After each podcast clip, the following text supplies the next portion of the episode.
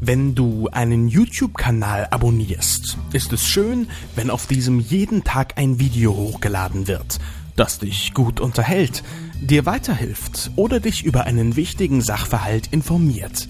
Es beschert dir ein gutes Gefühl, wenn du in den Kommentaren mit dem Künstler in Kontakt trittst und ihr euch über die witzigsten, hilfreichsten oder spannendsten Aspekte des Videos austauschen könnt.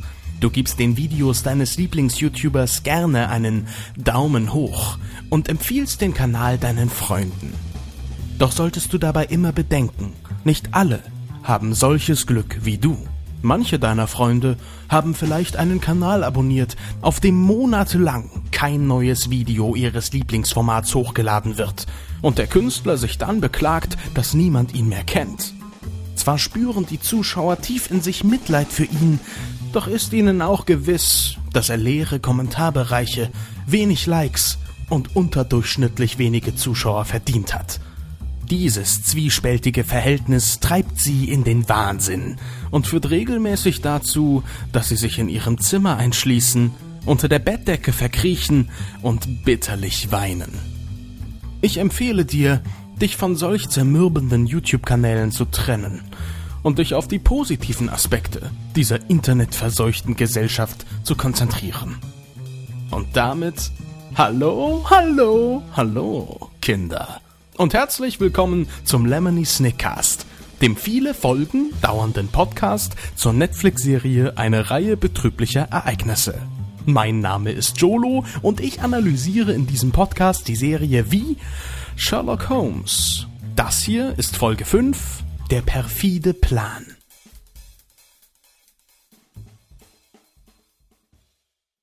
Lang ist es her, dass die letzte Folge erschien, aber keine Angst. Falls ihr bereits vergessen habt, was geschah, oder dies das erste Video dieser Reihe ist, das ihr seht, werde ich in den folgenden Minuten alles noch einmal kurz zusammenfassen.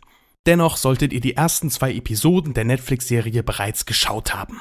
Falls ihr den Podcast von vorn bis hinten hören wollt, braucht ihr dazu lediglich bei YouTube auf den ersten Link in der Beschreibung klicken oder in iTunes auf das Album.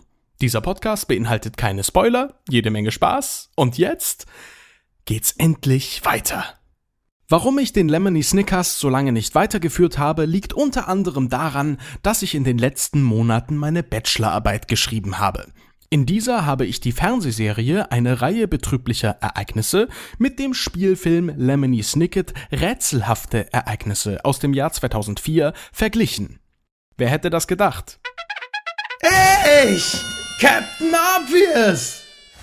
Das bedeutet, dass ich überhaupt keinen Bock mehr habe, hier noch irgendwas zu analysieren.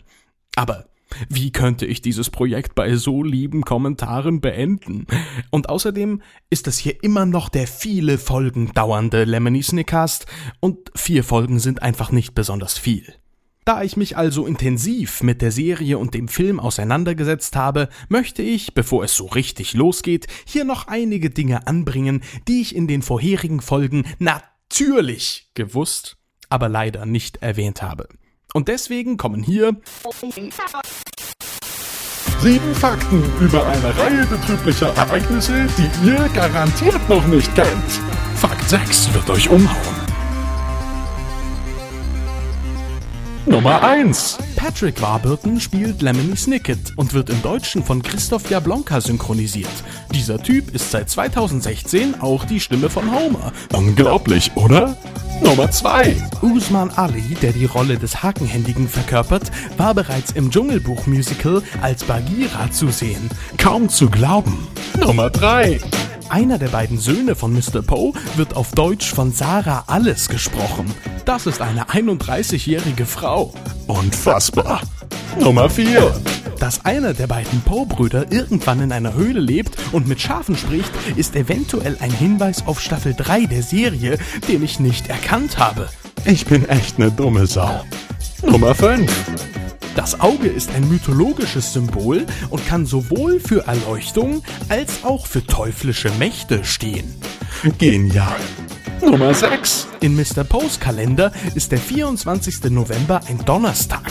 Dadurch kann man auf das Jahr schließen, in dem die Serie spielt.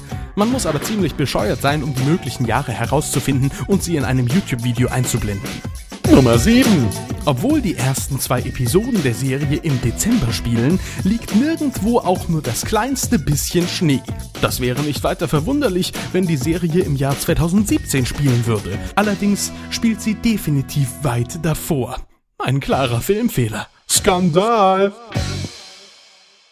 Wow, das war echt mega interessant. Findest du auch?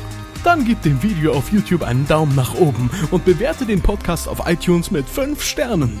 Ich freue mich auf dein Votum. So. Jetzt fehlt eigentlich nur noch, dass wir alle wieder auf dem gleichen Stand stehen, damit wir optimal weiter analysieren können. Deswegen folgt hier, bis die aktuelle Folge hochgefahren ist, eine Rückschau auf den betrüblichen Beginn. An einer kahlen Küste erfahren die Baudelaire-Geschwister Violet, Klaus und Sunny durch den Bankangestellten Mr. Poe vom Tod ihrer Eltern. Als Weißen kommen sie bei der fürchterlichen Familie des Bankers unter, bis sich ein geeigneter Vormund gefunden hat. Dieser lässt nicht lange auf sich warten. Der grausame Graf und arbeitslose Akteur Olaf belügt Mr. Poe, nachdem er sich an seiner Sekretärin Jacqueline vorbeigemogelt hat und erobert die Vormundschaft für sich. Dabei will er nur an das große Vermögen gelangen, das die Baudelaire-Eltern ihren Kindern hinterlassen haben. Von Graf Olaf werden die Weisen wirklich schlecht behandelt. Sie müssen für ihn und seine schreckliche Schauspieltruppe putzen, aufräumen und ein Abendbrot zubereiten. Zum Glück gibt es Richterin Strauß, die stets ein offenes Ohr für die Kinder hat. Zwischendurch erklärt immer wieder ein Mann namens Lemony Snicket, was passiert. Dieser ist nicht wirklich da, sondern erzählt vom Geschehen wie ein Journalist, der den Fall der Kinder untersucht. Und das liegt daran, dass er ein Journalist ist, der den Fall der Kinder untersucht. Nun sitzen diese bei ihrem verabscheuungswürdigen Vormund am Kaffeetisch und werden mit seinem nächsten perfiden Plan konfrontiert. Mein Name ist Ismail. Zurück ins Studio. Danke dir, Ish, für diese Rückschau. In der Tat waren wir an der Stelle stehen geblieben, als Jacqueline sich nicht von den Fesseln befreit, sondern lieber den Baum hinter sich entwurzelt, um zur Telefonzelle zu tapsen und Gustav anzurufen. Wer Gustav ist, wissen wir noch nicht, werden es aber schon bald herausfinden. Bleibt dran! In der nächsten Szene sitzen Klaus und Violet an der langen Tafel des Grafen. Dort saßen sie auch gerade schon, nachdem sie von Mr. Poes neuem Sekretär, dem hakenhändigen Spießgesellen Olafs, zurück in seine Villa gezerrt wurden. Sunny sitzt hinter ihnen auf einem Armlehnensessel. Olaf schiebt sich, während er den Wunsch äußert, dass die Kinder in seinem neuen Theaterstück mitspielen sollen, ein Stück Cupcake ins Brotloch. Dabei bleibt ihm eine Münze in der Speiseröhre hängen, die er mit einem kräftigen Schlag auf den Solarplexus wieder ans Tageslicht befördert. Die Tradition, Geld oder andere Gegenstände in Kuchen zu verstecken, geht auf den Dreikönigskuchen zurück. Da demjenigen, der den Gegenstand findet, Glück widerfahren wird, ist es selbstverständlich, dass in dieser Geschichte der Antagonist die Münze verschluckt und keines der drei Kinder. Diese schauen verwirrt nach oben, weil Olaf sich aufbäumt und nun auf dem Tisch steht. Es handelt sich bei dem Theaterstück um Die himmlische Hochzeit vom großen Bühnenautor Alf Goffard. Es wird nur eine Vorstellung geben und die Baudelaires sollen mitspielen. Dass es den großen Bühnenautor Alf Goffard gar nicht gibt, erschließt sich den Weisen zunächst nicht. Aber euch kann ich's ja sagen, Alf Goffard ist niemand anderes als Graf Olaf. Es handelt sich um ein Anagramm seines Namens, ein Wort, das hier bedeutet eine Umstellung der Buchstaben seines Adelstitels und Vornamens. Würde man sich an einem Anagramm von Mr. Jolo versuchen, erhält man zum Beispiel Ich bin Lord Voldemort als Lösung. Kleiner Spaß. Aber mal ernsthaft. Kennt jemand einen Jesim R. Ich habe neulich einen äußerst belastenden Brief von ihm bekommen. Klaus und Sunny sollen in die himmlische Hochzeit zwei fröhliche Menschen in der Menge spielen. Violet hofft darauf, Kulissen bauen zu dürfen, aber Olaf hat natürlich ganz andere Pläne für sie. Sie spielt die Braut der Hauptfigur. Und die Hauptrolle spielt logischerweise Olaf selbst. Während er den Kindern das erzählt, lacht er dämonisch und besteht kurz darauf, darauf, von Violet Vater genannt zu werden, was diese verständlicherweise kaum über die Lippen bringt.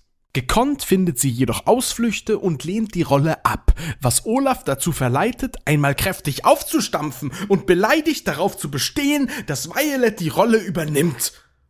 Tatsächlich hat ihm Mr. Poe gesagt, dass er als Vormund den Kindern befehlen kann, in seinem Stück mitzuspielen und die Kinder zu parieren haben. Allerdings hatte Hakenhändige schon am Ende von Episode 1, also bevor Olaf mit Mr. Poe am Telefon sprach, genau das gesagt. Olaf gewinnt das Streitgespräch mit diesem Totschlagargument, ein Wort, das hier bedeutet der letzte Satz einer unangenehmen Konversation, und frisst einen Cupcake wie ein Warzenschwein. Mmh. Guten Appetit! Und oh, die Qual! Was für eine Qual! Sie war katastrophal! Nein, so ein Skandal! Das ewige Hupen! Sag's uns doch mal! Von dem ständigen... Pumba, doch nicht vor den Kindern! Oh, Entschuldigung. Die Weisen gehen daraufhin zu ihrer besten Freundin, beziehungsweise ihrer einzigen Freundin Justitia Strauß. Auf dem Weg fragt Klaus seine ältere Schwester, ob Olaf sie wohl mit den Cupcakes vergiften wollte. Und Violet antwortet, dass es Olaf, um an ihr Vermögen zu gelangen, nichts nützen würde, sie zu töten. Oh, wittere ich da etwa einen Angriff auf den Kinofilm? Denn ja, Graf Olaf versucht im Film von 2004 direkt nachdem er die Vormundschaft erhält, sich der Kinder zu entledigen und erfährt erst später, dass er sich dabei fast selbst aus der Bahn gekegelt hätte. Lemony Snicket lehnt lässig an einer Säule auf der Veranda von Richterin Strauß, auf der sich übrigens auch eine Hollywood-Schaukel befindet, und formuliert, verheiratet sein ist, als wäre man freiwillig die hintere Hälfte von einem Pferdekostüm. Er selbst war nie verheiratet, doch liebte eine bemerkenswert tapfere Frau, die seinem Antrag vor Jahren die Antwort verweigerte. Dabei handelt es sich vermutlich um die in der ersten Minute der ersten Folge erwähnte Beatrice, die allerdings leider bereits gestorben ist. Als die Kinder klingeln, öffnet niemand die Tür. Gleichzeitig drehen sie sich um und gehen um das Haus herum zur Bibliothek der Richterin. Diese blickt auf, als hätte sie soeben auf dem aufgeschlagenen Buch ein kleines Nickerchen gemacht. Dabei hebt sie die Hände wie eine Dreijährige, die nach langer Zeit ihren Lieblingsonkel wieder sieht. Im Kamin hinter ihr prasselt ein fröhliches Feuer, was allerdings nicht so viel bringen dürfte, wenn die Tür sperrangelweit offen steht. Es ist immerhin Mitte Dezember und die Baudelaires haben die Tür nicht geöffnet weil das wahrscheinlich kein schöner Szenenbeginn gewesen wäre. Naja, so einen kleinen Logikfehler kann man schon mal verzeihen. Und außerdem, wer bin ich denn schon, dass ich mich da einmische? Zum ersten Mal kann man das Gemälde über dem Kamin erkennen. Darauf sieht man einen Mann mit weißer Lockenperücke und einer modischen Vollrandbrille in Squareform, der ein bisschen so aussieht wie Lemony Snicket. Mir persönlich war es viel zu aufwendig herauszufinden, wer das ist, glaube aber, dass es die Person nicht wirklich gibt, sondern das Gemälde nur eine Anspielung auf etwas ist. Falls ich mich da irren sollte, könnt ihr das natürlich gern in die Kommentare schreiben. Die Kinder möchten gern etwas über das Thema Theater recherchieren. An den Bücherregalen hinter der Richterin sind kleine Schildchen befestigt, die den Inhalt nach Themengebieten gliedern. Direkt links von ihr sieht man dabei allerdings eine Ausnahme, denn dort steht ganz groß das Wort Theater auf einem Schild. Scheinbar interessiert sich Frau Strauß sehr dafür und hegt vielleicht schon lange den geheimen Wunsch, selbst Schauspielerin zu werden. Aber um dieses Begehren gegen sie verwenden zu können, müsste man das Schild ja erstmal sehen. Moment. Sie hat geschlafen und die Tür stand auf? Hm. Mir fällt tatsächlich nur ein Mensch ein, der nachdem er einen Raum verlässt, die Tür nicht hinter sich schließen würde. Mein Bruder. Und Graf Olaf. Also zwei Menschen. Nicht bloß einer, zwei. Das Schildchen für regionale Verordnungen sieht zwar auch ganz schick aus, ist aber wesentlich kleiner als das Theaterschild. Obwohl sich die Abteilung für regionale Verordnungen in einem ganz anderen Teil der Bibliothek befindet, bleibt Klaus mit Sunny an der gleichen Stelle stehen. Diesen Filmfehler bemerkt bestimmt niemand. Komm, das drehen wir jetzt schnell so und dann erstmal Mittagspause. Schön Pizza Cravalla Spezial. Das ist meine Lieblingspizza. Während Violet und Klaus recherchieren, möchte die Richterin Sunny mit in den Garten nehmen. Als sie das Baby Klaus aus den Armen nimmt, entdeckt sie Klaus Wunde an der Wange, die ihm durch Olaf zugefügt wurde. Er lügt der Richterin vor, dass er keine Ahnung hat, woher die Wunde kommt, und ich verstehe absolut nicht warum. Es wäre ein mega Grund, von Olaf loszukommen, aber weder Mr. Poe noch der Richterin wird hier die Wahrheit gesagt. Wahrscheinlich würde besonders ersterer ihm sowieso nicht glauben, aber man könnte doch zumindest versuchen, es Richterin Strauß zu sagen. Naja. Vom Turmfenster seiner Villa beobachtet Olaf das Geschehen mit einem fulminanten Fernrohr, dessen Klappe das merkwürdige Augensymbol trägt. Wenn sich jetzt von hinten jemand anschleichen würde, könnte er den Grafen mit einem kleinen Stoß in den sicheren Tod treiben, da er das Gitter vor sich geöffnet hat.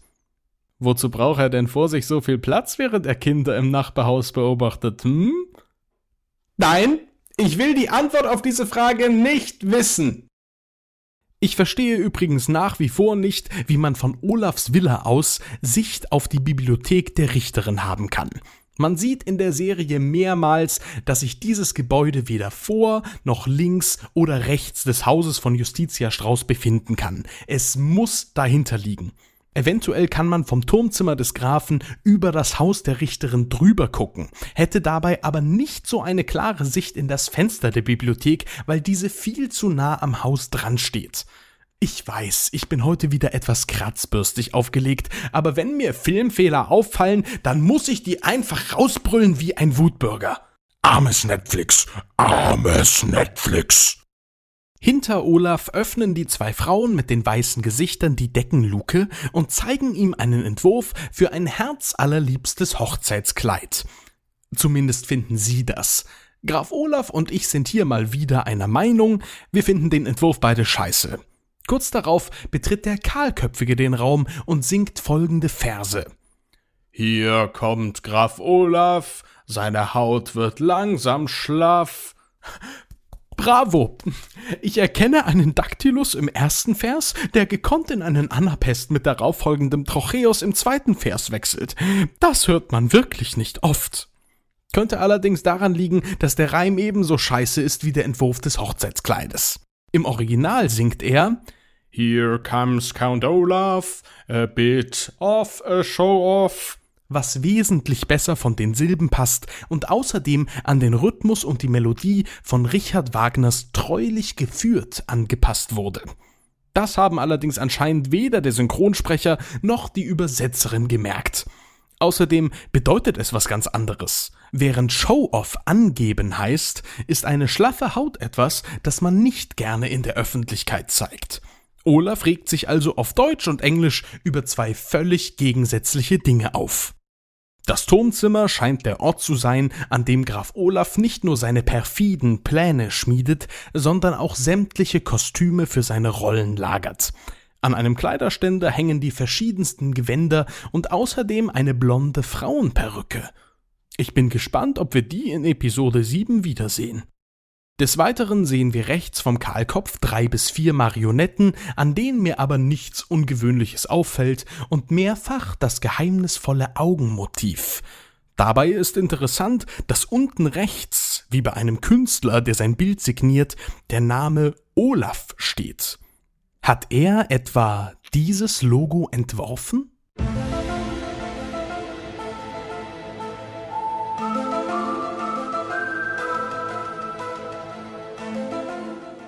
Die beiden Gangster treffen sich in der Mitte des Zimmers und suchen nach einem anderen Reim auf Olaf. Dem besten Dichter der Welt, hier links im Bild, fällt dann das orientalische Gericht Reis Pilaf ein. Es handelt sich dabei um eine Reispfanne mit Reis, Zwiebeln und Brühe sowie eventuell Fleisch, Fisch oder Gemüse. Nur damit ihr es mal gehört habt. Als der Kahlkopf geht, kann sich der Graf wieder seinem eigentlichen Vorhaben widmen und erkennt auf Klaus Buch den Titel Nuptialrecht. Während der Spießgeselle undefinierten Geschlechts hinter ihm auftaucht und irgendetwas Konservatives über die Ehe faselt, sucht Olaf nach diesem Wort in einem Wörterbuch und scheint nicht sehr begeistert darüber zu sein, was er findet. Nuptial bedeutet nämlich die Ehe betreffend. Ich meine gut.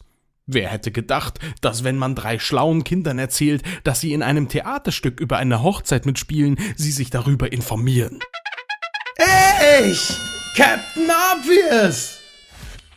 Natürlich will Olaf nicht, dass ein böser Plan, an das Vermögen der Baudelaires zu gelangen, aufgedeckt wird.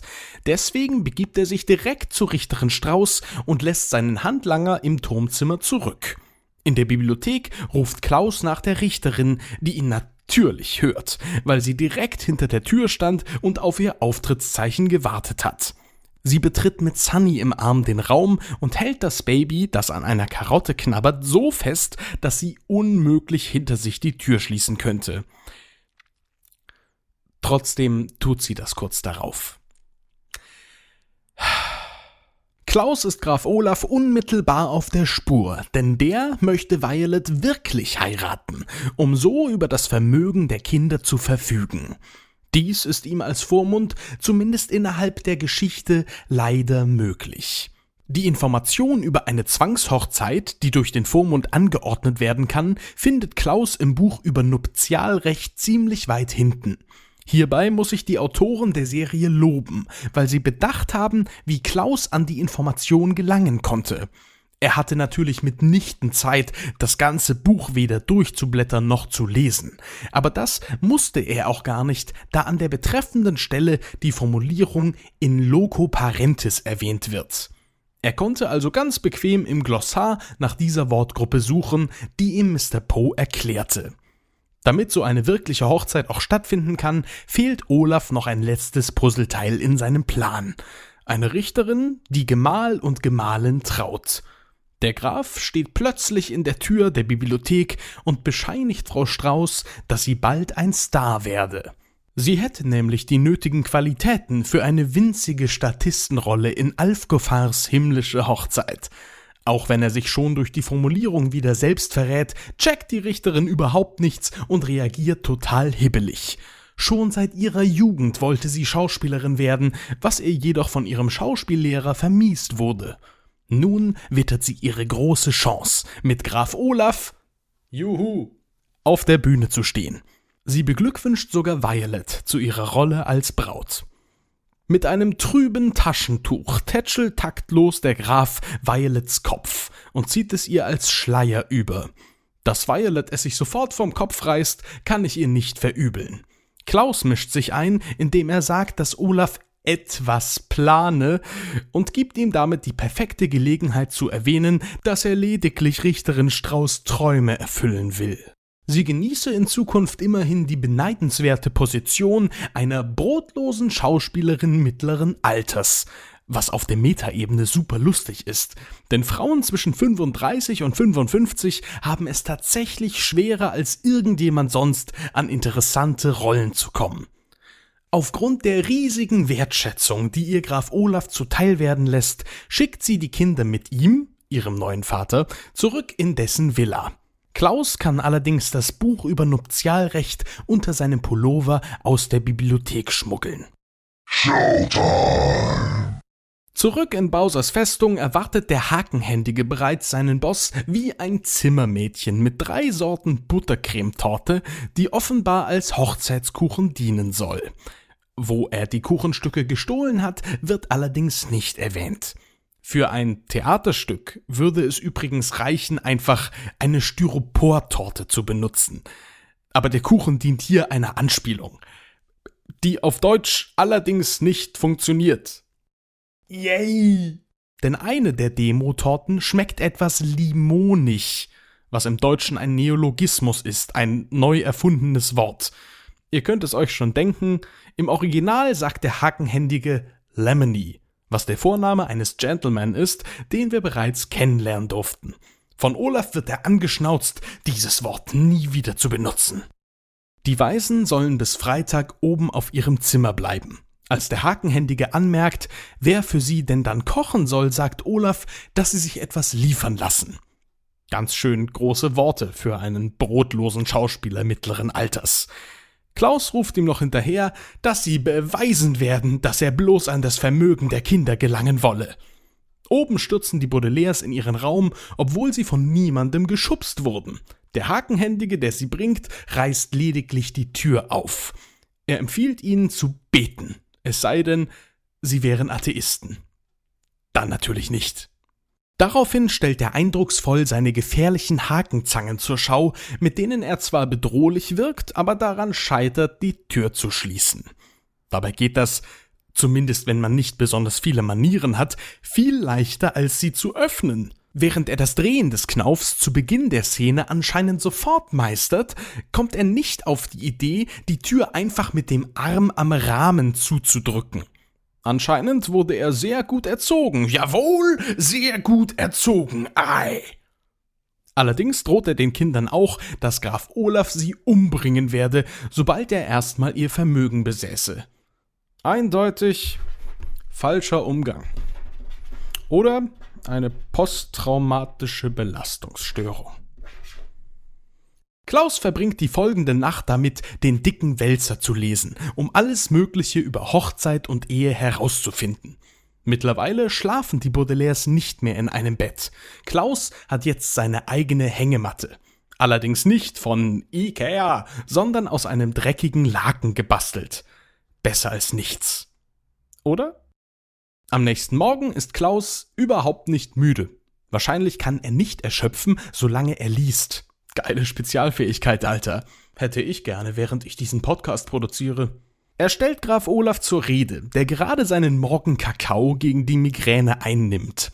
In einer Porzellantasse mitsamt Untertasse. Aus einer silbernen Kanne. Leider hat der hochherrschaftliche Graf übersehen, dass es sich bei der Kanne um eine Teekanne handelt dann brauchst du auch echt nicht aus einer Meißner Porzellantasse trinken, wenn du so einen unverzeihlichen Fehler machst. Duh. Bookdrop. Eigentlich sollten die Kinder ja bis Freitag auf ihrem Zimmer bleiben, doch Klaus widersetzt sich frech der Anordnung des Grafen. Aufpassen, Olaf. Wenn du das Blag dafür nicht bestrafst, macht es das immer wieder. Und dann wieder. Und dann wieder. Und dann wieder. Und dann wieder. Und dann wieder. Und dann wieder. Und dann wieder. Und dann wieder. Und dann wieder. Und dann wieder. Und dann wieder. Und dann wieder. Und dann wieder. Und dann wieder. Und dann wieder. Telefon, Mr. Plankton. Und dann wieder. Und dann wieder. Und dann wieder. Und dann wieder. Doch Olaf hat gerade ganz andere Probleme. Er kann nämlich die Zuckerdose nicht finden. Die braucht er natürlich für seinen Kaffee. Wozu auch sonst. Wie in Hainun sitzen sich die beiden Kontrahenten gegenüber an der langen Tafel. Besonders bedrohlich wirkt der Antagonist aber nicht in seinem grünen Morgenrock, den braunen Leggings und den gemütlichen Pantoffeln. Klaus liest ihm die Stelle vor, die er auch gestern in der Bibliothek schon gefunden hatte. Wahrscheinlich hat er die Nacht doch geschlafen oder absolut nichts anderes herausgefunden. In den verschiedenen Kameraeinstellungen befindet sich die Stelle im Buch mal in der Mitte, mal am Ende. Entweder also handelt es sich um den magischen Korrektor des Meisters aus Krabat, oder die Continuity hat einen kleinen Fehler gemacht. Jedenfalls ist Klaus dem Grafen endlich auf die Schliche gekommen. Er will Violet nicht sinnbildlich, sondern buchstäblich heiraten. Lemony Snicket erklärt hier kurz den Unterschied. Die Villa verschwindet und er befindet sich in einem Theatersaal vor einer Bühne mit Bühnenbild. Buchstäbliche Luftsprünge werden durch eine Ballerina dargestellt, die in der Kulisse durch die Luft springt. Tatsächlich springt sie aber gar nicht, sondern wird von unsichtbaren Fäden gezogen. Ich weiß nicht, ob es Absicht ist, dass die buchstäblichen Luftsprünge eigentlich sinnbildliche sind, aber möchte euch jetzt hier damit nicht verwirren. Ein Mitarbeiter vom Facility Management, eine Formulierung, die hier Hausmeister bedeutet, putzt die Bühne mit einem Wischmopp und zeigt uns, wie sinnbildliche Luftsprünge funktionieren. Er macht sie nicht, sondern spart sich seine Energie für etwas anderes auf. Besonders glücklich sieht er dabei allerdings nicht aus. Ich komme also zu dem Fazit. Ähm, Herr Snicket, könnten Sie das noch einmal wiederholen? Ich habe das nicht so ganz verstanden, glaube ich. Die Kulisse besteht übrigens aus einem Teich zwischen kahlen Bäumen und großen Steinen, auf dem ein Schwan schwimmt. Der Himmel wird mit einem türkisen Tuch kunstvoll in Szene gesetzt, und zentral hängt ein Mond mit Gesicht. Eine schöne Anspielung an einen der ersten Filme der Filmgeschichte, Georges Méliès Die Reise zum Mond aus dem Jahr 1902. Ganz vorn an der Bühne befinden sich mehrere muschelförmige Scheinwerfer, die die Szenerie in ein mysteriöses Licht hüllen. Auch der Zuschauerraum wirkt äußerst edel und ist in Loge und Parkett geteilt. Klaus erklärt in der Villa weiterhin dem bösen Grafen seinen eigenen Plan, damit dieser weiß, dass er ihn unterschätzt hat. Warum sollte man solches Wissen auch für sich behalten? Ach ja, stimmt, um es gegen ihn verwenden zu können. Schade drum. Klar, in Büchern kann man die Gedanken einer Person notieren. Auch wenn das im Stil der Serie ebenfalls möglich ist, greifen die Macher hier auf ein bewährtes Mittel zurück. Den Dialog, der eigentlich keiner sein sollte. Aber muss dieser Dialog unbedingt mit Graf Olaf stattfinden? Selbstverständlich nicht. Und Klaus macht es nur noch schlimmer. Er erzählt Graf Olaf, dass er Mr. Poe davon erzählen wird und er im Knast landen wird. Sorry, aber dieser Fehler ist unverzeihlich.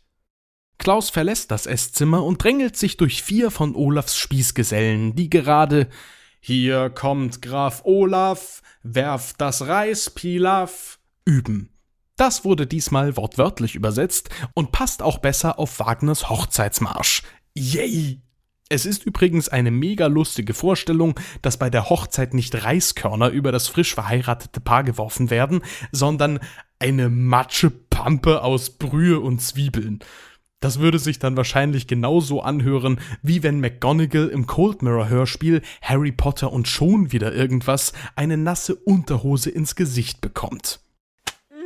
Olaf folgt Klaus und erzählt seinen Handlangern, dass dieser ihren teuflischen Plan durchschaut hat, wobei er vorgibt, dabei fast in Ohnmacht zu fallen. Auf der Treppe trifft Klaus auf Violet. Er erzählt seiner Schwester, was Graf Olaf vorhat, und Violet möchte Sunny holen und dann so schnell wie möglich verschwinden. Doch Olaf schaut sich nur auf die dreckigen Fingernägel, auf all dies war er vorbereitet. Als die Kinder unter dem ausgebeulten Laken auf dem Bett nur Kleidungsstücke von Sunny finden, ihre kleine Schwester aber nirgendwo zu sehen ist, scheint Graf Olaf sie entführt zu haben. Und nun seid ihr gefragt. Wie hat Graf Olaf das gemacht? Eins.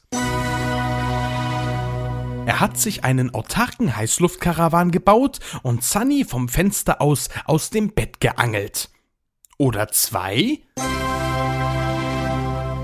Er enterte mit einem riesigen Kraken-U-Boot die Badewanne im Badezimmer der Waisen und schnappte sich das Baby mit seinen ekelhaften Tentakelarmen. Oder drei?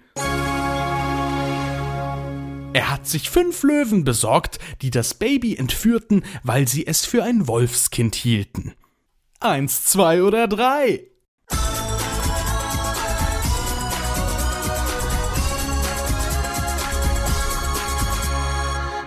Und ob ihr wirklich richtig steht, seht ihr, wenn das Licht angeht.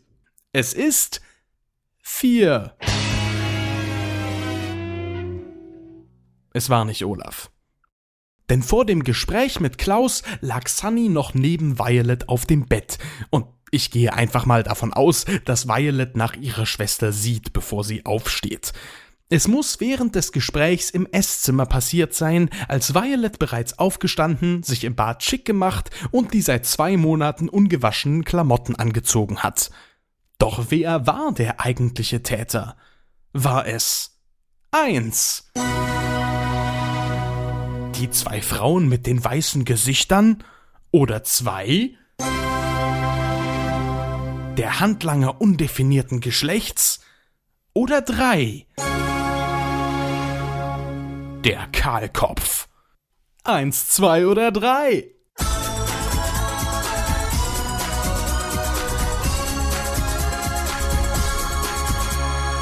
Und ob ihr wirklich richtig steht, seht ihr, wenn das Licht angeht. Es ist vier.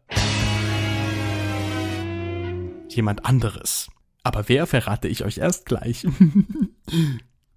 Wie Flash aus Die Unglaublichen ist der Graf den beiden Geschwistern hinterhergerannt und steht auf einmal in der Tür. Er gibt vor, von draußen ein Geräusch zu hören, wodurch Violet und Klaus panisch in den Garten der Villa rennen. Doch können sie Sunny dort leider nicht finden. Erneut ist Graf Olaf direkt hinter ihnen und sagt, Och, lasst euch nicht hängen. Guckt nach oben. Man könnte denken, dass die Macher der Serie absichtlich solche Formulierungen eingebaut haben, um die Übersetzer so richtig abzufacken. Denn Look up bedeutet auf Deutsch nicht nur schaut nach oben, sondern auch seht nach vorn. Also das Gegenteil von lasst euch hängen. Oder wie es das Sams und Herr Taschenbier erklären würden, Was hast du denn, Papa? Ich bin ein wenig niedergeschlagen. Ärgerlich, dann muss ich dich wieder hochschlagen. Allerdings wäre seht auf dennoch eine bessere Formulierung gewesen als guckt nach oben. Aber wer bin ich denn schon, dass ich mich da einmische? Die Baudelaires sehen also nach oben und erblicken ein CGI-Baby in einem Käfig. Violet sagt, das ist überhaupt nicht Sunny, das ist nur CGI. Guck, wenn ich hier auf den Knopf drücke, ist es nur noch ein Drahtgittermodell.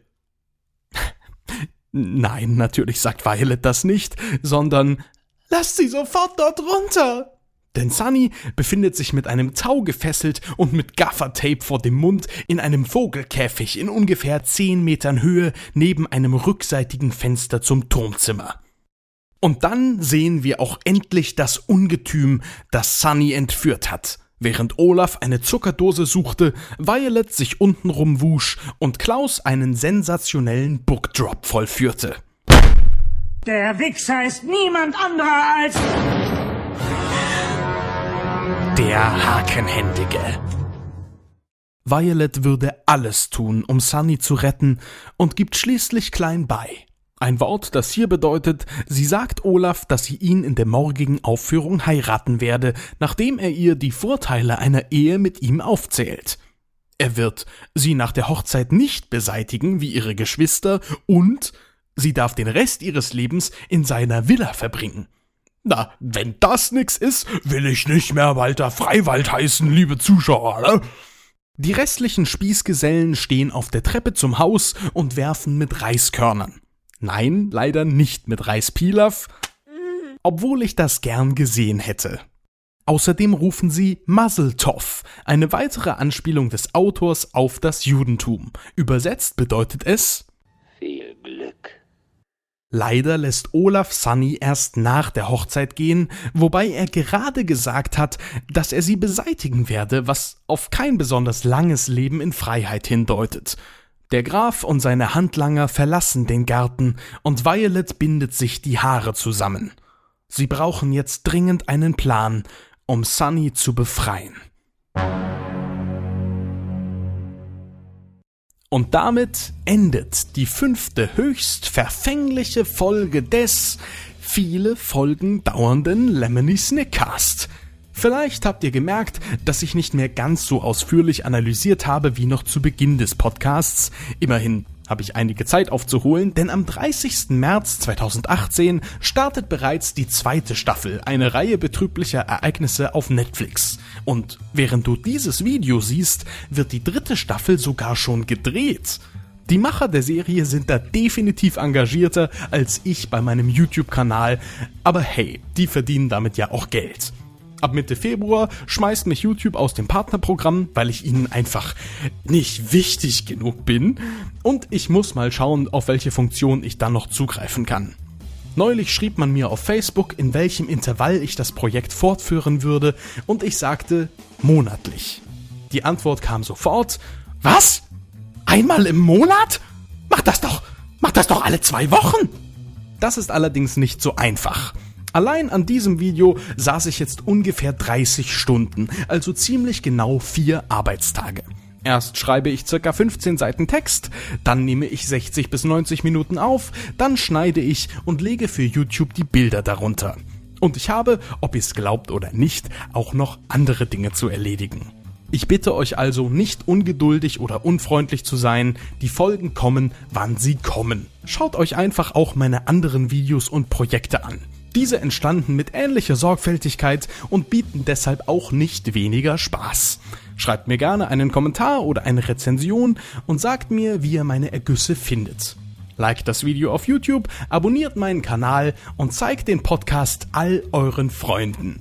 Bis zur nächsten Folge verbleibe ich mit den Worten Die Welt ist stille hier.